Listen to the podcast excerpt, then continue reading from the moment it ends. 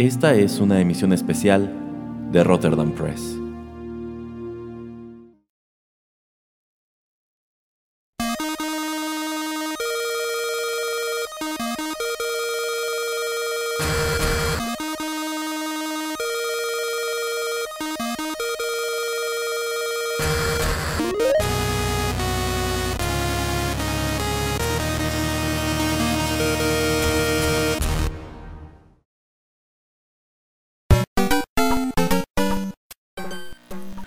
Hola amigos, ¿qué tal? Los saluda Erasmo en estos micrófonos y es un gusto recibirlos en otra emisión de Juanito y las películas, el programa antes conocido como las emisiones especiales de Rotterdam Press. Y por supuesto que nos acompaña el titular de este espacio, mente maestra del mismo, el señor Juanito Pereira.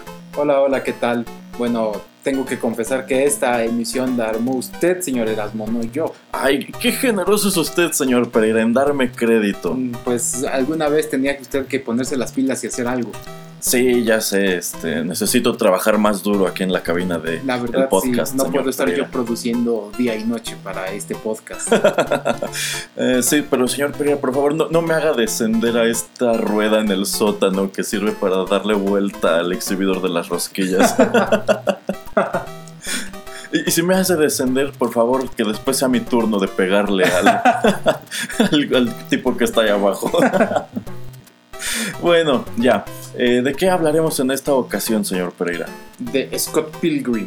Así es, hablaremos de esta famosísima serie de novelas gráficas y también su adaptación al cine. Esta es una serie que pues se caracteriza por ser muy cercana a los videojuegos, al anime, al manga, a cuantas cosas ñoñas se les ocurran. Es un trabajo muy interesante y por supuesto, por lo menos en su adaptación al al cine tiene música muy padre, muy interesante y de hecho muy abundante. Aquí prácticamente les daremos una embarradita de su soundtrack y su banda sonora. Así que sin mayor preámbulo, vamos con nuestro primer tema musical y en cuanto regresemos platicaremos acerca de las novelas gráficas.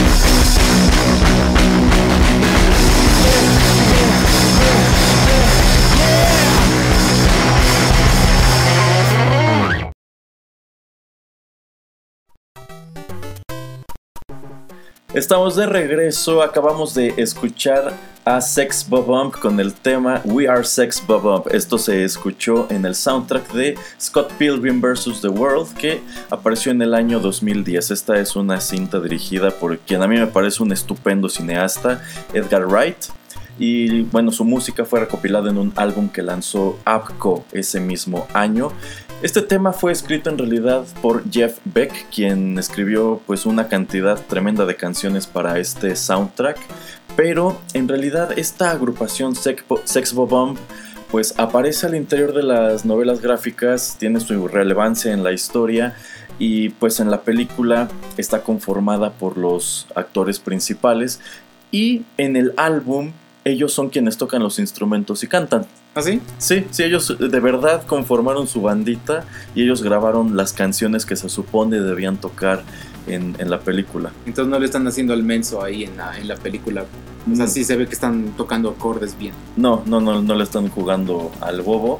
Eh, bueno, el único de este trío que sabía tocar un instrumento previo a grabar Scott Pilgrim era Michael Cera, quien hace al personaje titular, pero pues eh, los otros dos, que son eh, Stephen y, y Kim, pues no, ellos aprenden a tocar sus partes para estas canciones. Qué interesante. Bueno, aprenden cuántas canciones graban, ¿no sabes? No, no tengo el dato exacto, pero pues han de ser Bueno, como cuatro o cinco.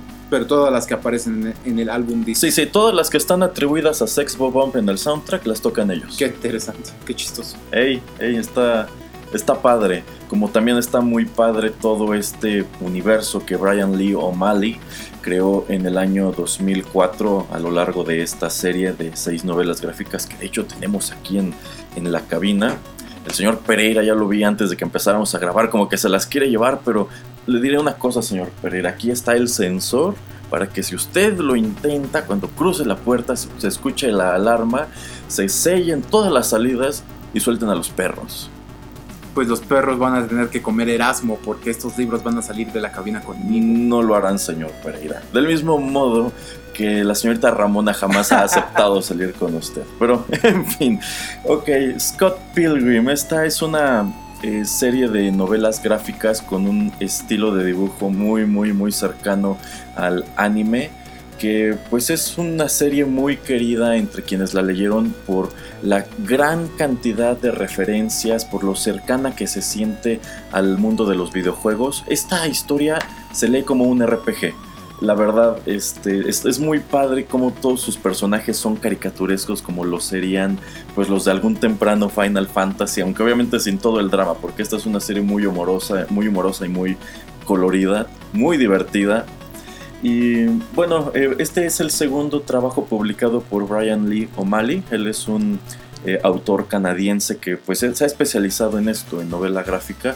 Él publica eh, Scott Pilgrim, la serie de, Scott Pilgrim a través de Oni Press. Esta es una editorial de Estados Unidos que de hecho está enfocada 100% en trabajos de artistas independientes como él, que bueno, él cuando empieza es pues relativamente low profile, pero con este trabajo crece bastante. Y esta serie consiste en seis libros que se publican entre 2004 y 2010.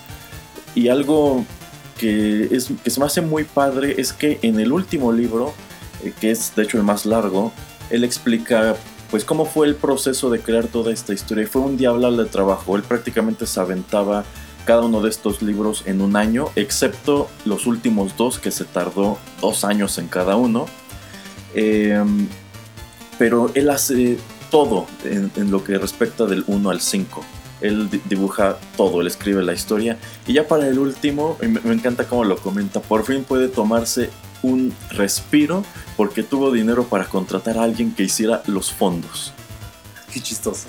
Sí, porque vamos, ustedes compren cualquier cómic de una casa grande como DC, Marvel, Dark Horse y verán en los créditos que participan muchas personas. Hay algunos que solamente escriben las historias, así literal como si fuera un cuento o una pequeña novela. Y eso se lo pasan a un dibujante o un ilustrador y él es quien traslada el texto al formato gráfico y encima de eso, el ilustrador solamente dibuja. Alguien más colorea, si es una publicación a color, y alguien más hace las letras. Eh, entonces, hay publicaciones que tienen literalmente equipos detrás de ellas, pero Scott Pilgrim no, e- no es el caso. Eh, Brian Lee O'Malley hizo pues el 90% del trabajo, lo cual es mucho de reconocer porque él pues presenta cómo desarrollaba tan solo una página y a cada página cada página la tenía que dibujar prácticamente tres veces y si consideramos que estos libros que tenemos sobre la mesa pues son una pila de papel es mucho trabajo el que le metió aquí y, e hizo algo estupendo con la historia. Me hace recordar eh, muy poco o vagamente la película de Chasing Amy, creo que es del 97, de Kevin Smith. Ajá, Sale Ben Affleck, ben Affleck y este Jason Lee. ajá. Y ellos son también, bueno, van a conferencias de cómics porque creo Jason Lee hace los, los dibujos, pero Ben Affleck lo único que hace es, es los contornos, o sea, como que contornea otra vez. entonces, digamos que lo hace a- como a lápiz Jason Lee, y entonces Ajá. Ben Affleck es el que hace un poquito como el recargón, ¿no? O sea, Sí, sí, sí, sí. entonces sí, como dice Erasmo, hay, cuando ves un cómic muy grande, sí es muchísima gente la que está detrás ya de estos cómics. Ujú. Sobre todo ahora, hoy en día, con historias como todo lo que tiene que ver con los personajes principales en DC y en Marvel, pues alguien escribe la historia, alguien más está haciendo este el sketch, ya luego alguien hace el bosquejo, y lo- como dices, el fondo, todo, o sea, muy, muy, es muy diferente cómo se hace ahora un cómic. Así es. Y bueno, son igual publicaciones a las cuales se les invierte mucho dinero, sobre todo cuando tienen ya tirajes elevadísimos. Eh, Brian Lee O'Malley, desde que publica esto, solamente ha arrojado una sola nove- novela gráfica este, después, que se llama Seconds. Apareció en el 2014. Antes hizo otro trabajo más breve que se llama Lost at Sea. Esa apareció en el 2003. Está muy padre. Y pues próximamente publicará algo que se titula Worst World. Es un título pues bastante esperado entre sus lectores porque él es eh, pues una persona que deja pasar bastante tiempo entre sus trabajos. Por allí tiene de pronto créditos menores como que lo invitan, ah pues dibújate un número de Invader Sim y cosas así. O por ejemplo, él se ha mantenido cercano al mundo de los videojuegos en cuanto que ha hecho arte para algunos de ellos. Eh, quizá el más famoso sea Fez. Este es un juego, un videojuego independiente que es famoso por su turbulenta historia de producción, la cual fue ocasionada en gran medida por la neurosis de su creador. Que hay Pero- un documental muy bueno Sí, eso. es el de. ¿Cómo se llama? No me acuerdo, pero yo lo vi en Netflix. No, no- sé no es si- Video Games, Video Games es el de Zach Braff. Ah, no es otro. Ajá, ya, ya nos acordaremos, pero, Pero, digo, está en un, en un documental, se ve todo lo que pasó con el creador de Fez. sí. Y bueno, ya cuando por fin termina su juego este, y lo lanza al mercado, eh, pues Brian Lee O'Malley es quien realiza pues el arte de la caja, los promocionales, todo este tipo de cosas, lo cual es, este, pues se me hace padre y también es muy fácil de reconocer porque el hombre tiene un estilo de dibujo bastante memorable, que como que sobresalta, lo cual pues me agrada. Ok, vamos con más música y creo que esto está muy ad hoc para que en cuanto regresemos abordemos la trama de Scott Pilgrim.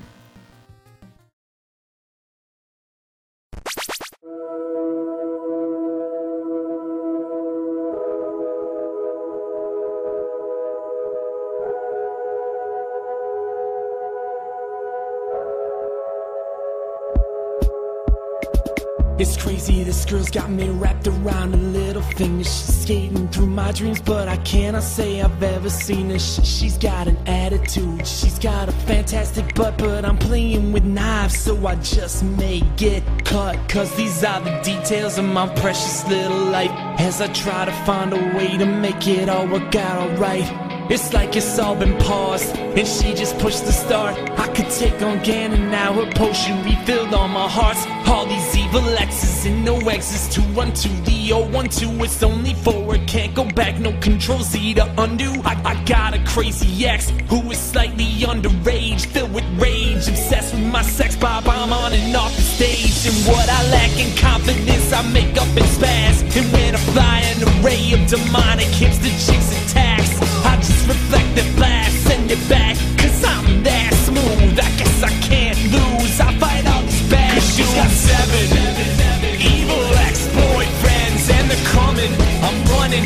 trying to defend her honor and her life. I've never lost a fight, I ain't gonna start tonight. They'll drop hard when I hook right, cause she's got seven evil ex-boyfriends, and they're villains, super villains, so this just might be the end. So I grab onto her hand and jam out with my band. It may look like I'm losing, but that's all part of the plan. Blam! Must be punishment for my seven deadly sins that I committed. Cause a little envy's doing me in.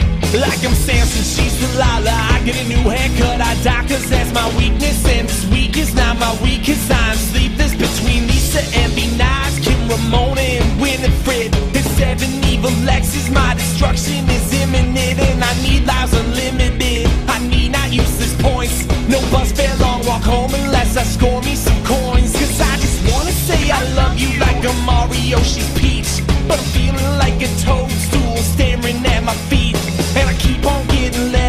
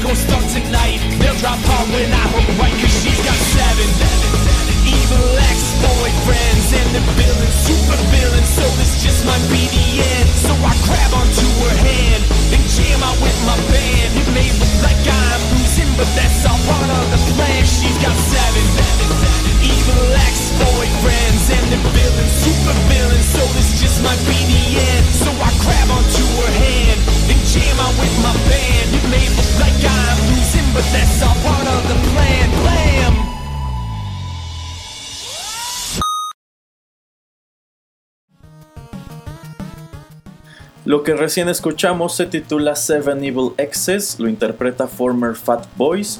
Esto apareció en un álbum del año 2010 publicado por Raher o Rahir, no sé cómo se pronuncie. El álbum se titula Songs Inspired and Rejected from Scott Pilgrim vs. The World. Esto se traduce al español como canciones inspiradas en y rechazadas de Scott Pilgrim vs. The World. Y el nombre del grupo también está genial. Este grupo escribió como 3, 4 canciones para esta banda sonora.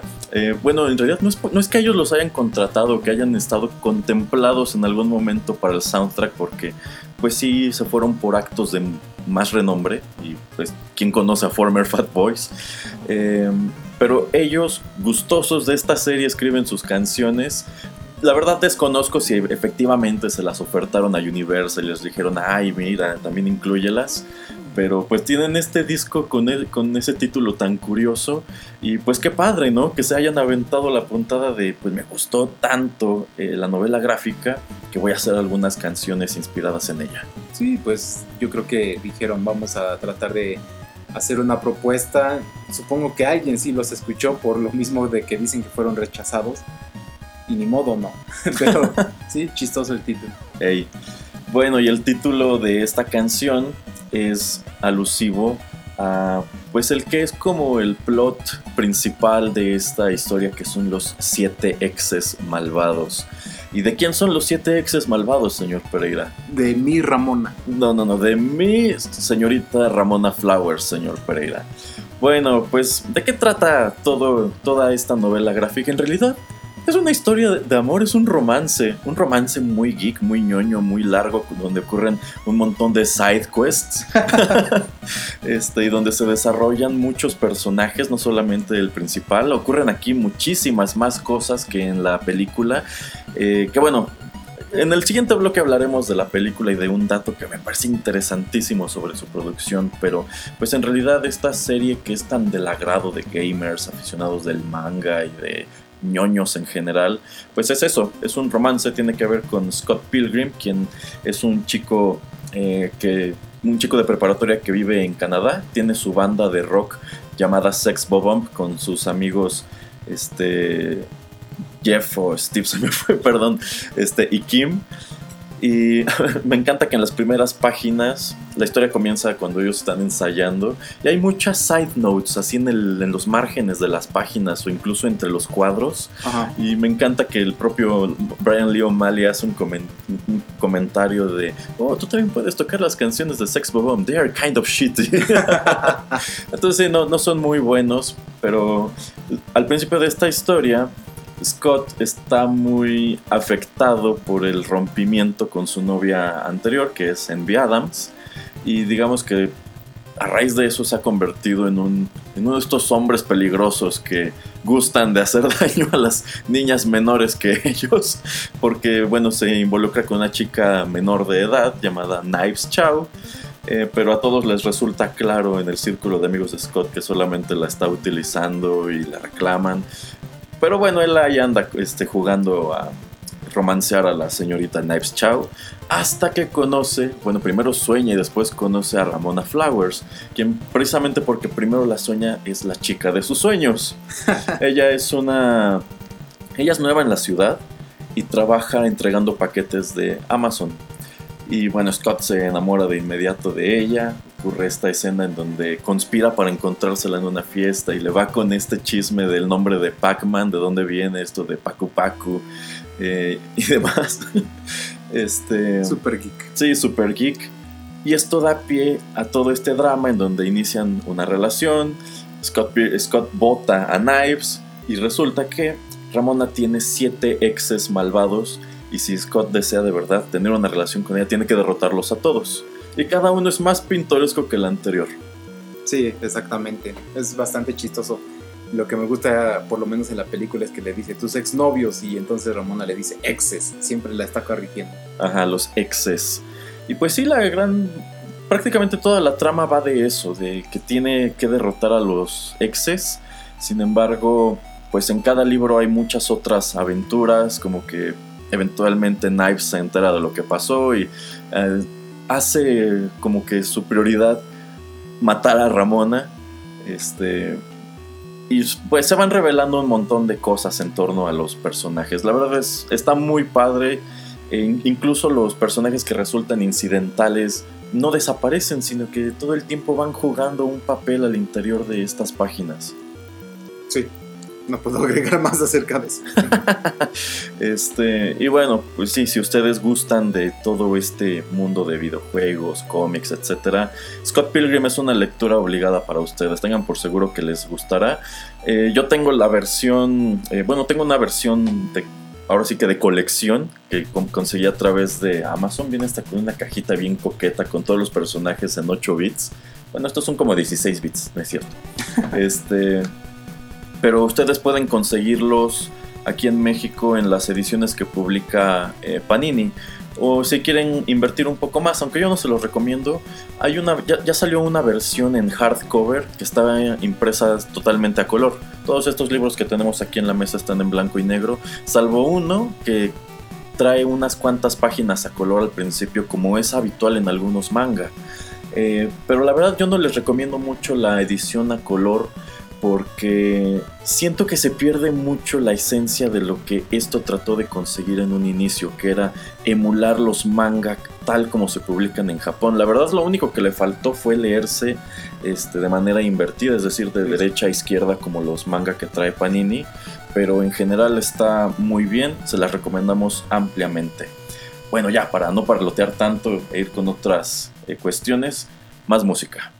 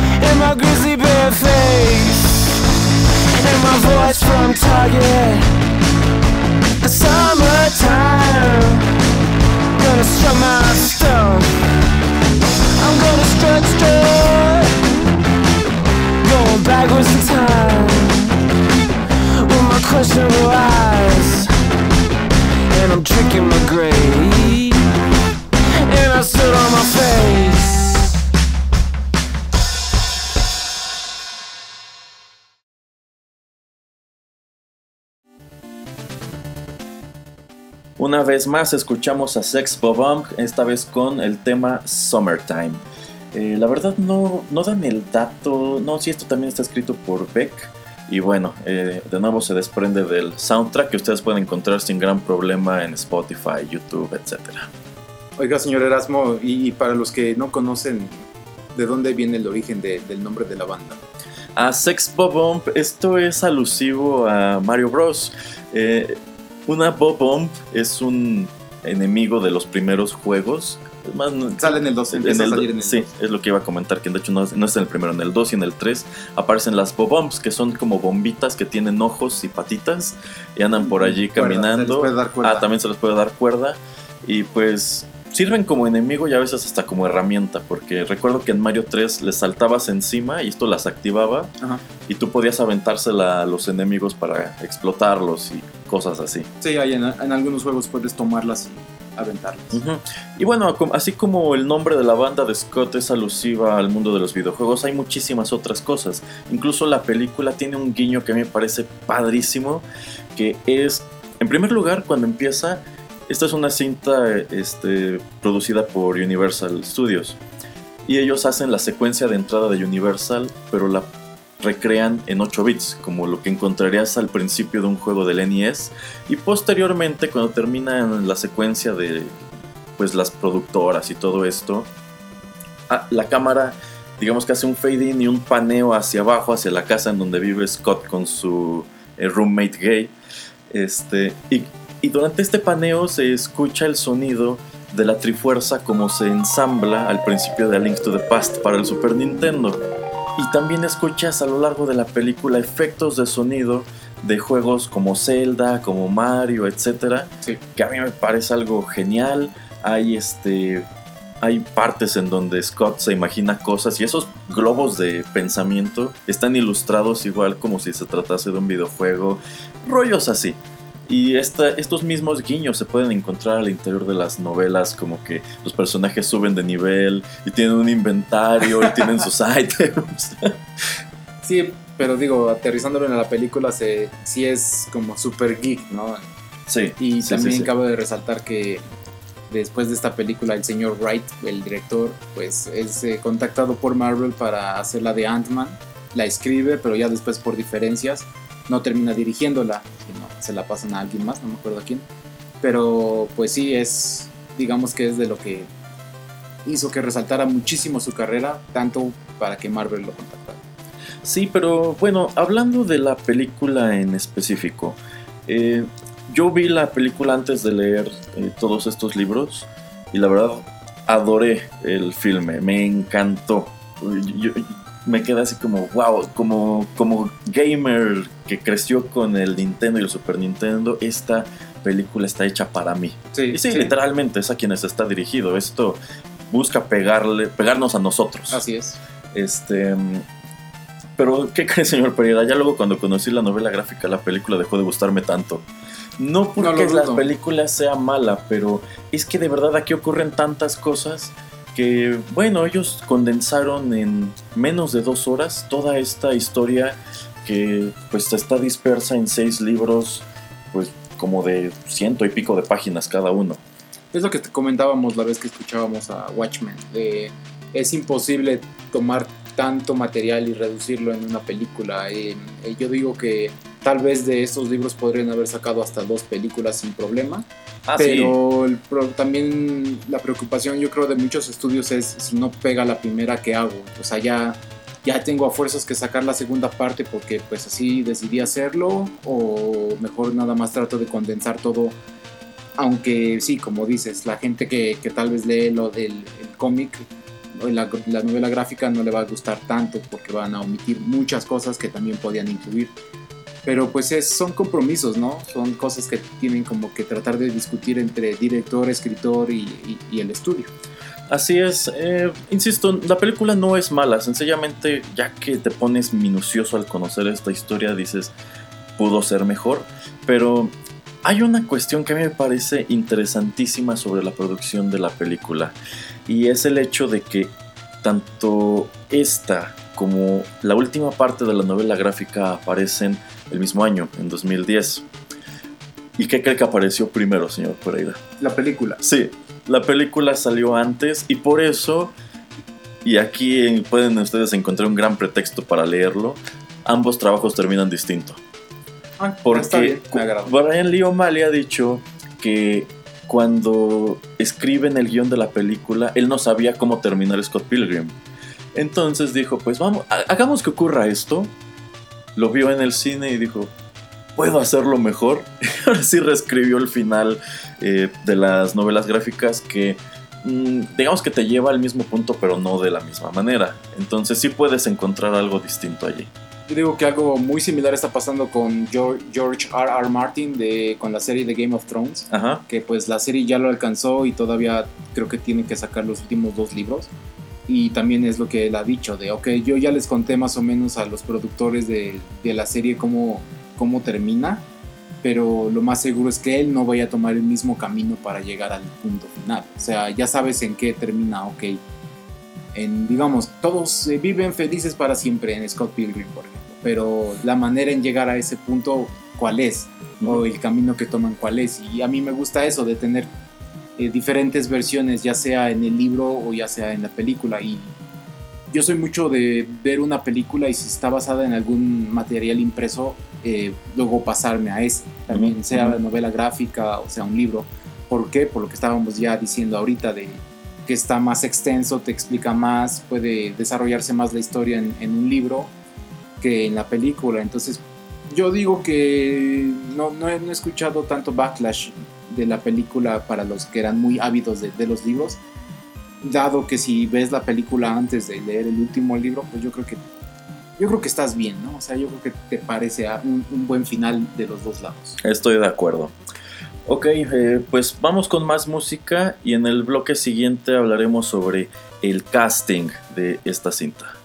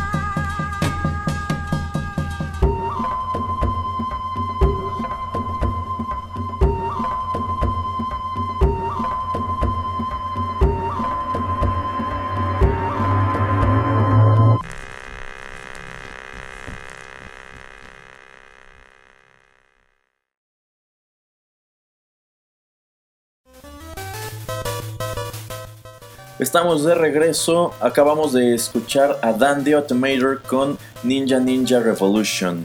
Esto apareció no en el soundtrack, sino en el original score o la banda sonora de Scott Pilgrim vs. The World, forma parte de la música incidental. Eso aparece en otro álbum que también publica este mismo sello APCO.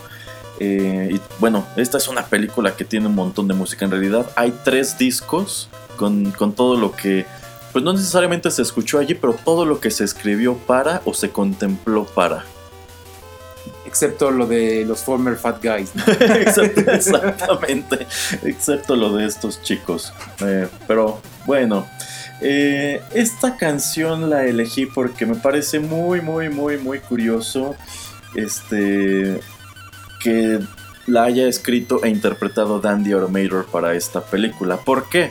Porque aquí es donde este músico, cuyo verdadero nombre es Dan Nakamura y pues es alguien que está muy metido en la música electrónica, conoce a Mary Elizabeth Winstead, quien hace el papel de Ramona Flowers. Eh, ella, para quienes no lo sepan, canta y toca el piano y la verdad canta muy bonito. Ah, sí. En- sí, entonces ellos al concluir este rodaje dicen, ah, pues te gusta la música a mí también, ¿por qué no trabajamos juntos y conforman un dueto llamado Gora Girl? En donde ella canta, él escribe las canciones. Tienen un, un- un solo disco que se llama ah, I Love You But I Must Drive Off This Cliff Now. Está muy bonito, está muy padre. Es, eh, Dan Nakamura hace música electrónica así súper experimental, pero aquí como que se inclina más por una especie de lounge jazz, así medio coquetón y sensualón. Está muy chido el proyecto. Para mí es una lástima que es lo único que lanzaron juntos. En sí jamás han pues dicho que ya no harán más música, pero pues ya tiene tantos años esto que es muy poco probable. Son esas colaboraciones esporádicas, supongo. Así es, pero bueno, una curiosidad que se desprende de esta película. A ver, hablemos sobre su reparto. Algo que a mí me gustó muchísimo después de ver la película y conocer las novelas gráficas es que su casting es muy bueno. Es, es increíble cómo caracterizan a todos los actores para que se parezcan mucho a los personajes del, del cómic. Con una sola excepción que para mí es como que, ay, algo que sí me choca un poco. Es el hecho de que Michael Cera no se parece a Scott Pilgrim. Bueno, pero a ver, ¿a quién hubieras puesto tú? La verdad no tengo idea, pero es que siento que el Scott de Michael Cera es muy es muy awkward. Lo, lo presentan como un tipo que empieza su que, que empieza la historia así como muy muy este cómo decirlo muy retraído, muy hermético, como hasta tímido, Y hasta- o medio o como hasta medio perdedor. Y Pero- también traumado por el hecho de que Envy Adams lo deja. Ah, bueno, pero el Scott de la novela también está traumado, pero este Scott es muy badass. Empezando por el hecho de que trae su esta parca con el logo de los X-Men parchado en un brazo. Eso a mí me parece genial. pero siento que en realidad Michael Cera no fue una gran elección para Scott. De ahí en fuera, yo considero que todos los personajes están muy bien hechos. Por lo menos los que pasan del libro a la, a la película. Pero creo que ese es, ahí es en donde flaqueó un poco el, el reparto, en, en el personaje principal. Que bueno, ¿por qué lo eligen a él? Porque pues él venía de una serie de películas de adolescentes eh, comercialmente exitosas. Siento que él es un actor al cual mm, pues empujaron mucho durante su, su juventud. Des- Deseaban bastante que se convirtiera en estrella de cine y pues le dan este, este crédito que, insisto, no me desagrada, pero tampoco es mi hit. Yo considero que eh, pudieron y quizá debieron elegir a otro actor. Pero bueno, aquí encontramos otros nombres eh, que nos resultarán familiares. Por supuesto que está Mary Elizabeth Winstead como Ramona, que para muchos es donde la conocimos y donde quedamos prendadísimos de ella, porque, wow, Déjala en paz. no. este, y bueno, ella posteriormente ha tenido algunos otros créditos llamativos, como eh, que es la hija de John McClane en las secuelas de Die Hard. Eh, también estuvo famosamente en Ten Cloverfield Lane, que la verdad está muy padre. En Swiss Army Man, que si no han visto Swiss Army Man, ¿a poco no se están perdiendo de algo divertidísimo, señor? Está Pereira? increíble esa película. Sí. Digo, sale muy poco ella, pero está increíble esa película. Eh, sí, en general está muy, muy bien hecha. Eh, encontramos también a, Encontramos a muchos superhéroes. encontramos a superhéroes. Empezando porque- a ver con, con Envy, Envy Adams, que no sale mucho, pero ¿quién va a ser Envy Adams? Bueno, Envy Adams, la ex de Scott, eh, que bueno, algo que también me gusta mucho de su personaje es que los dos tenían su banda y cuando se separan es porque Envy se va a otra banda y ellos sí son exitosos y Scott no. Entonces, eh, como que es- esto suma el resentimiento y el trauma este, de Scott con su ex. Eh, Envy, Adams, eh, Envy- Envy Adams es interpretada en la película por eh, Brie Larson, quien el año siguiente, bueno, no, desde ahora está como que en todos los reflectores, porque interpretará a Captain Marvel, a Carol Danvers, en la película homónima el año siguiente, antes de que sepamos cómo acaba Avengers Infinity War. Sí, sale en marzo, me parece, la de Capitán Marvel. Sí, y ya, vamos, es una cinta que es- desde ahorita trae una expectativa tremenda. Vi un meme que me pareció al mismo tiempo gracioso y cruel, donde comparaban cuántas reproducciones tenía el tráiler de Shazam y cuántos tiene el tráiler de Captain Marvel. Shazam aparece eh, también en No, vi- no, el ¿Este año? No, creo que en febrero. Bueno, Este año aparece Aquaman. Y el Ah, sí, sí, sí, en noviembre Aquaman. Bueno, los dos Captain Marvels, otro día podemos platicarles esa historia porque está bien enredada, pero los dos Captain Marvel aparecen en películas al año siguiente. El trailer de Shazam tiene 20 millones de reproducciones, el de... eh, eso en un mes. El de Captain Marvel en un par de días tiene alrededor de 120 millones. Pobre DC, pero bueno. Sí, digo, es innegable, pero también es un dato medio cruel, ¿no? Este, pues sí, tenemos a Brie Larson, tenemos a- al Capitán América, Chris Evans interpreta a, a Lucas Lee, uno de los exes de Ramona. Disculpe, pero yo lo conozco como la antorcha humana. De hecho, sí, en este punto de su carrera, Chris Evans ya era recordado por su, Infamemente. y por su infame papel como la antorcha humana en las horribles películas de los Cuatro Fantásticos. Pero también está Superman. Bueno, uno de los Superman es eh, Brandon Ruth, hace a Todd Ingram. Este es otro de los exes. Eh, y bueno, este actor hizo a Superman en la cinta Superman Returns del año 2006, que sirvió como secuela a la tetralogía original, en donde eh, Christopher Reeves hacía al personaje.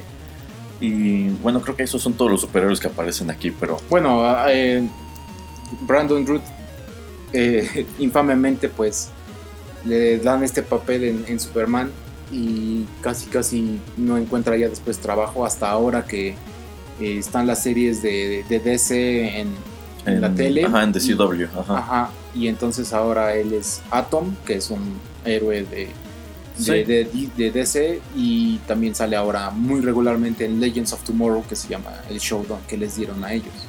Pero sí, es pobre de él.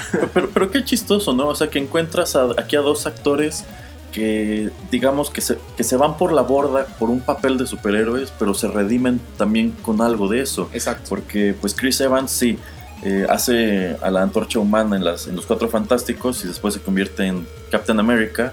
Y Brandon Ruth hace a Superman. La película, la verdad, a mí, yo no la odio. Yo sé que no es una buena película, pero. Eh, bueno, Brandon Root se vuelve invisible después de este papel y no he visto Legends of Tomorrow, pero todo el mundo dice que está muy padre su personaje, el de Atom. No, a mí no me gustó la de Superman ¿No? Returns. Se me hace demasiado lenta y aburrida.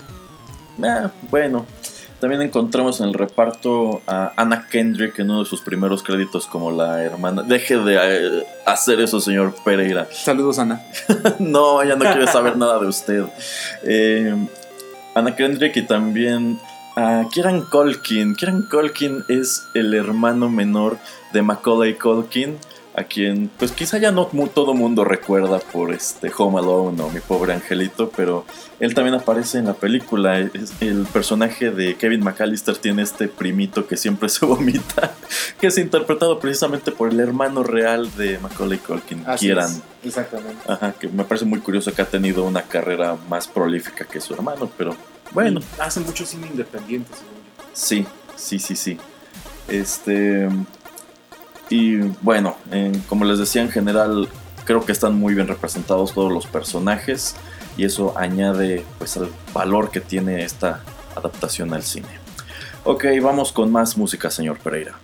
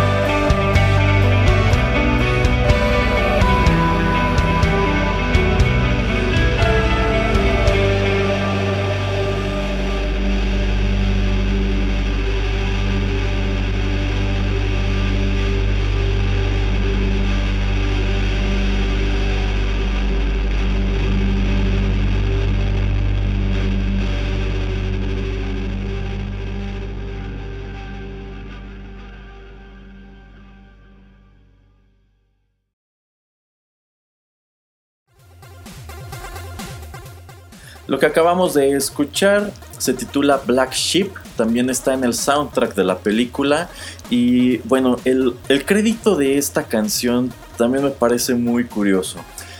Esto fue escrito por Metric. ¿Usted está familiarizado con la música de Metric, señor Pereira? No, la verdad no. La verdad yo tampoco. Eh, creo que en buena parte porque traigo el prejuicio de que escribieron canciones para las películas de Twilight. Pero bueno, son un grupo de rock estadounidense y ellos escriben esta canción Black Sheep para tanto para esta película como para el álbum que lanzaron, no sé exactamente si ese mismo año o un año después, pero hay tres versiones distintas de esta canción. ¿Por qué? Bueno, en primer lugar está la original, la que toca e interpreta Metric. Pero después está la versión de la película que es un híbrido, en donde el personaje de Envy Adams, interpretado por Brie Larson, canta un fragmento y el resto de la canción es como la, grabo- como la. Pero también está la versión de Brie Larson, que es la que acabamos de compartirles, en donde ella canta toda esta pieza sobre la pista musical original. Que a mí, como estabas comentando con lo de Sex Bobom, me, me gusta también eso, de que hayan hecho que Brie eh, haya cantado esta canción en su totalidad. Y es interesante, como dices, las diferentes versiones que pueden salir de una misma canción. Así es.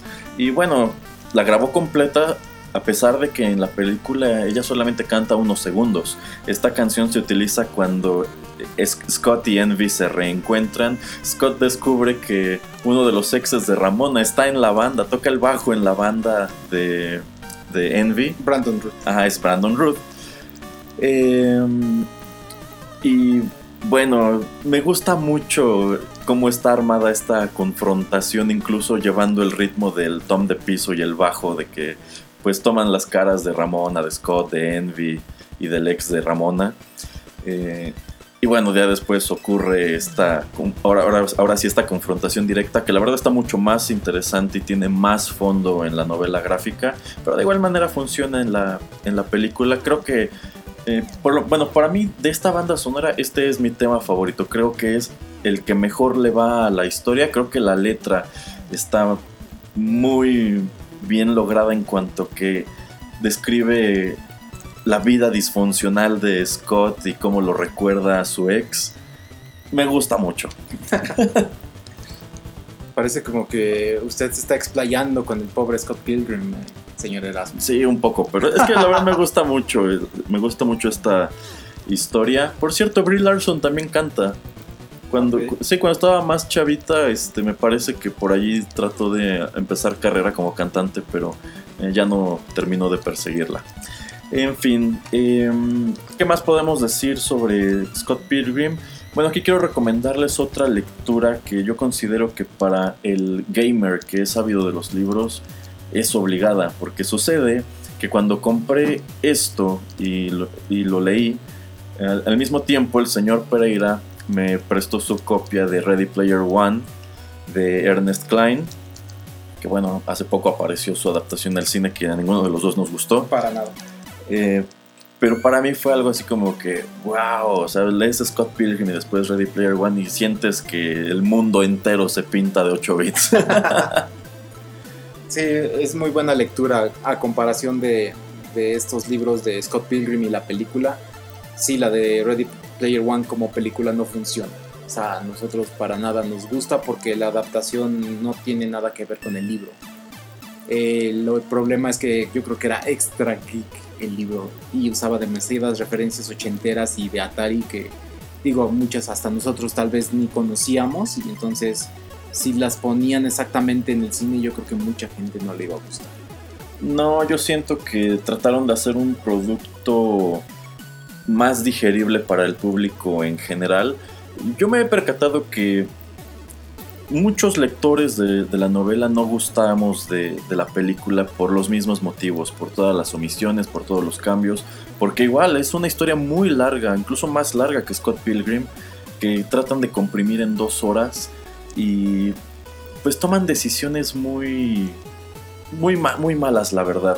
Eh, de hecho, esto- estos dos trabajos de ficción son contemporáneos, este, bueno, más o menos, porque Scott Pilgrim termina de publicarse en 2010, Ready Player One aparece en 2011, hasta pareciera que termina una para que surja eh, la otra, pero pues lo mismo, es, es un trabajo difícil de adaptar. Eh, esta novela, la de Ready, Player One, eh, sus derechos son apartados o reservados el mismo año que se publica, porque esto es un éxito instantáneo, se convierte en uno de los libros más vendidos de ese año. Eh, y bueno, Ernest Klein con eso se convierte en un autor de ficción súper leído y súper cotizado.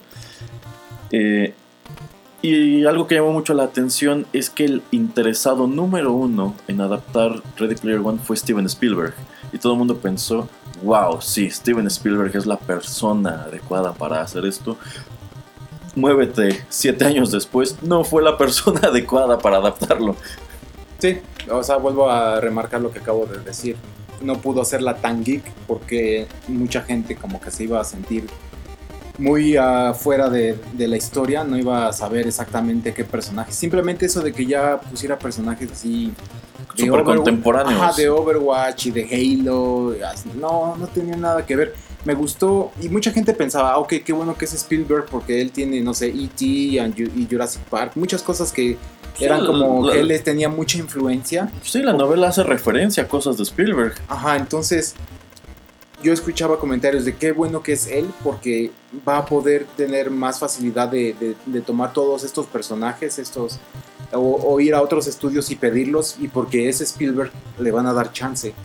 Pero pues al final yo digo que escoge mal y aparte todo lo que escoge se ve fracciones de segundos a veces. Eh, en la yo odié eso, yo odié eso, que, ah, sí, está Batman y están los Battletoads, y está Harley Quinn y está esto y King Kong y Godzilla y bla, bla, bla, bla, bla, bla, bla, una cantidad absurda de cameos de personajes de la cultura pop que aparecen muy al fondo un par de segundos. Así es. Mejor no me muestres nada. Así Me- es. a lo mejor agarra algunas, un puñado de estas propiedades y a lo mejor conviértelos en personajes que tengan más cosas que hacer aquí, en lugar de pues aventarlos allí súper dispersos. Que en realidad eso pues tampoco ocurre en el libro, porque en el libro digamos que el mundo se acabó en los 80s y por eso eh, pues el mundo mira con nostalgia hacia, hacia esa época porque la ven como la última época dorada de la humanidad, etcétera y pues sí, Spielberg trata de aterrizarla en un mundo demasiado contemporáneo y le quita muchísimo contexto, mucho, mucho, mucho.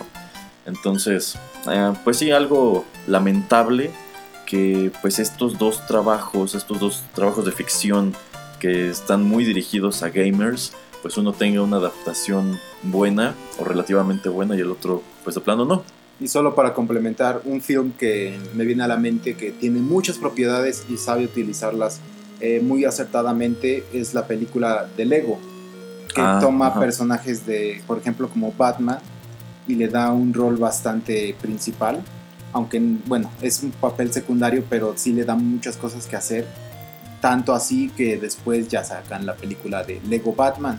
Ajá. Entonces era como yo pensé que era eh, lo que iban a hacer para Ready Player One, lo que tú estás diciendo. Iban a tomar peque- eh, solamente algunos personajes y darles más cosas que hacer. De hecho, a mí me gustan mucho los cameos que hacen en la película de Lego Batman, que igual son muy breves, pero es que esos sí funcionan. O sea, cuando asoma el Joker a esta dimensión donde están todos los villanos y aparecen Sauron y todos estos Sí. monos, dices, wow, esto está súper cómico, está muy bien hecho. Por algún motivo no le funcionó a Steven Spielberg. Otra cinta que yo considero que también iba muy orientada al público gamer era eh, Wreck-It Ralph de Disney o de Pixar, no sé, De Disney. de Disney.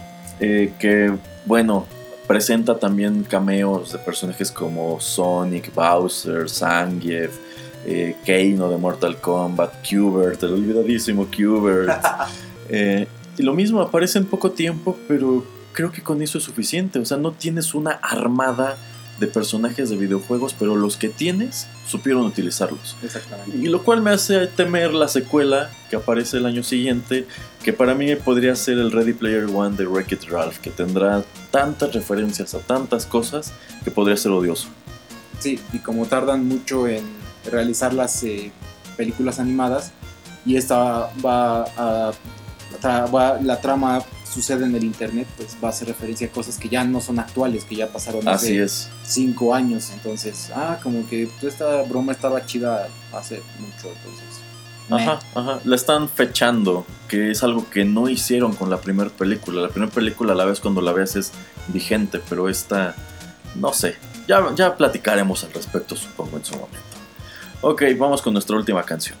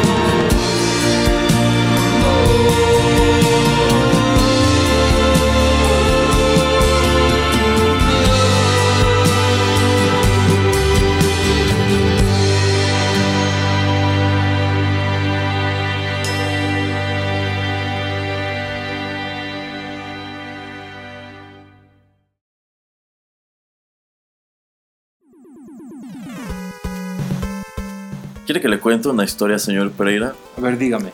En el año 2009 fui de viaje a Londres y allí en un pub de estos donde solamente venden vino y tienes que formarte como media hora para que te atiendan, me encontré nada menos que a Jeff Beck. Ajá. Y bueno, pues este es un músico con una trayectoria bastante larga, un compositor muy prolífico. Y le platiqué que en aquel entonces estaba interesado en una chica que había conocido en los Estados Unidos, a quien deseaba escribirle una canción, pero la verdad, eh, pues no, no, no, no, no soy muy bueno para tocar la guitarra y así. Ajá. Entonces le dije, échame la mano, Beck. Y él dijo, órale, Erasmo, yo te, yo te ayudo. Y juntos escribimos la canción que acabamos de escuchar, que se titula Ramona. Ah, mire. Y se escuchan los créditos de la película. Mire, fue su musa entonces. Sí, sí, Qué sí. inspirado. Lo sé, señor Pereira. Oiga, yo creo que por estar tratando de tomar este derechos que no le pertenecen, el señor Jeff Beck lo va a demandar. ¿eh? No, el señor Jeff Beck es, es cuate, señor Pereira. no como usted. bueno, ya, eh, sí, eso fue Ramona. Esta es una canción que Jeff Beck eh, escribe e interpreta en este soundtrack, la cual de hecho se escribe originalmente en la novela gráfica, de hecho también aparece este momento en la película, porque pues, Scott tiene su banda, conoce a Ramona, se enamora y quiere escribirle una canción, entonces la invita, "Hey, Ramona te escribí una canción, y literal así toca unos cuantos acordes y nada más canta Ramona, una y otra vez, y Ramona, oh, wow, está muy padre el principio, y Scott, ah, sí, el principio. Este, y bueno, Beck elabora sobre esta misma idea y ya escribe la pieza completa con su letra y todo. Y es con lo que de hecho eh, pues cerramos esta emisión de Juanito y las películas y con, y con lo que también cierra la adaptación al cine de Scott Pilgrim del año 2010. Sí. Eh, como les decimos, nos gusta mucho esta película. No sé, creo que está en Netflix. Sí, sí está en Netflix. Digo, por si no la han visto, deberían verla. Y como dice Erasmo, los invitamos a, a que le, le den una leída a la novela gráfica, que pues es, está mucho más completa. Y si a ustedes les gustan los videojuegos, eh, les va a encantar la novela gráfica y la película. Sí, sí, eso está garantizado. Y bueno, pues algo padre es que si hay una editorial con presencia en México que lo trae, se puede conseguir. Si ustedes entran a la página, a la tienda online de Panini, allí pueden comprarla toda. O pueden irse número por número. Y pues la verdad no es así ridículamente caro. Me parece que cada tomo cuesta alrededor de 80 pesos, 90 pesos. Entonces no es nada súper oneroso. Y yo considero que como gamers o como lectores, eh, ya sea que les gusten los videojuegos o no, o que lean mucho o no, pues este, este es un trabajo muy muy digno de que asomen a él. Bueno, pues con esto llegamos al final de este programa. ¿Algún último comentario, señor Pereira? Este, no, nada más a- saludos a, a mí, Mary Elizabeth Winstead. Luego nos vemos. Y anda Kendrick, pues al ratito también nos Qué criatura tan deleznable es usted, señor Pereira, pero ninguna de las dos lo verá al rato porque la señorita Mary Elizabeth Winstead ya está apartada para cenar conmigo al rato y la señorita Anna Kendrick está muy ocupada promocionando su nueva película, así que usted puede irse caminando pues, solo por la calle del olvido y ya, hasta allí. Qué triste. Sí, señor Pereira, pero así es la vida. Ok, pues muchas gracias por escuchar este programa. Esperamos hayan aprendido algo y lo hayan disfrutado. Los esperamos muy pronto en más contenidos de Rotterdam Press.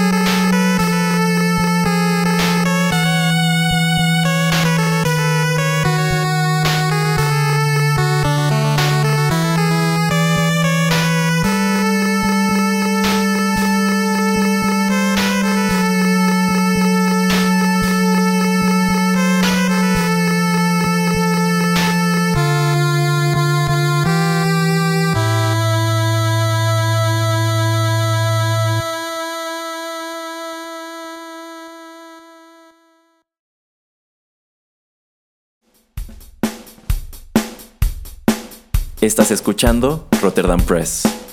Radio como hecha en casa.